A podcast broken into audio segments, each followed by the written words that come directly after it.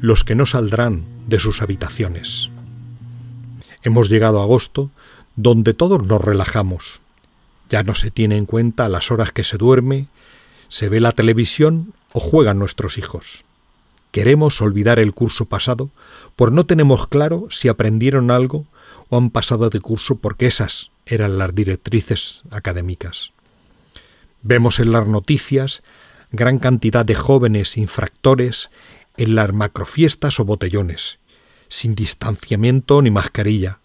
Pero lejos de preocuparnos, damos gracias porque muchos de nuestros adolescentes han decidido seguir confinados en sus habitaciones. Y eso nos da mucha tranquilidad frente a los contagiadores del COVID. Pero esa sensación de paz puede ser el principio de un gran problema.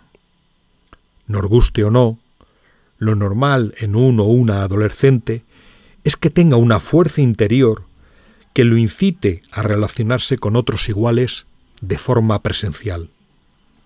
Necesita al grupo para socializar y forjar su personalidad. Pero cuando cada vez sale menos de casa y en concreto de su habitación, cuando poco a poco va perdiendo el contacto con sus amigos habituales y hasta con sus compañeros de clase, cuando abandona cualquier deporte, cuando cada vez le cuesta más desayunar, comer o cenar en familia, cuando cada vez duerme más de día y está despierto de noche, cuando empieza a mentir sobre la cantidad de horas que está conectado.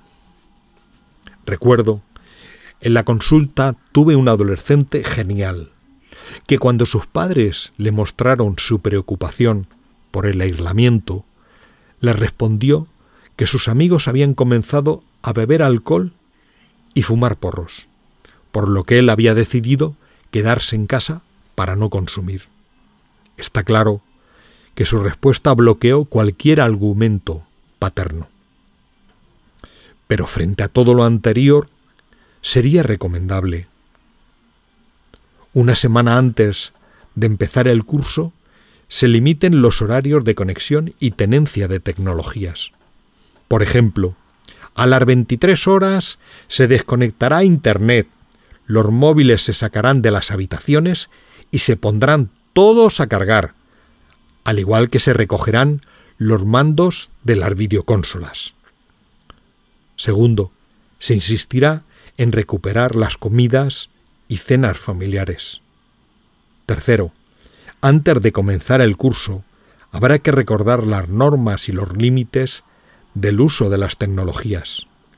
Sugiero que de principio no se pongan límites muy estrictos, pero tiene que quedar muy claro que los tiempos tecnológicos estarán en función de los resultados académicos trimestrales.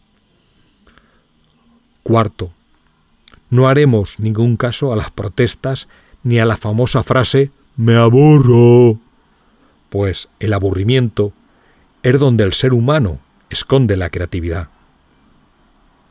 Pero, si en los primeros días del curso no han conseguido realizar los puntos anteriores, sugiero que se planteen pedir ayuda profesional antes de empezar con las discusiones y los suspensos.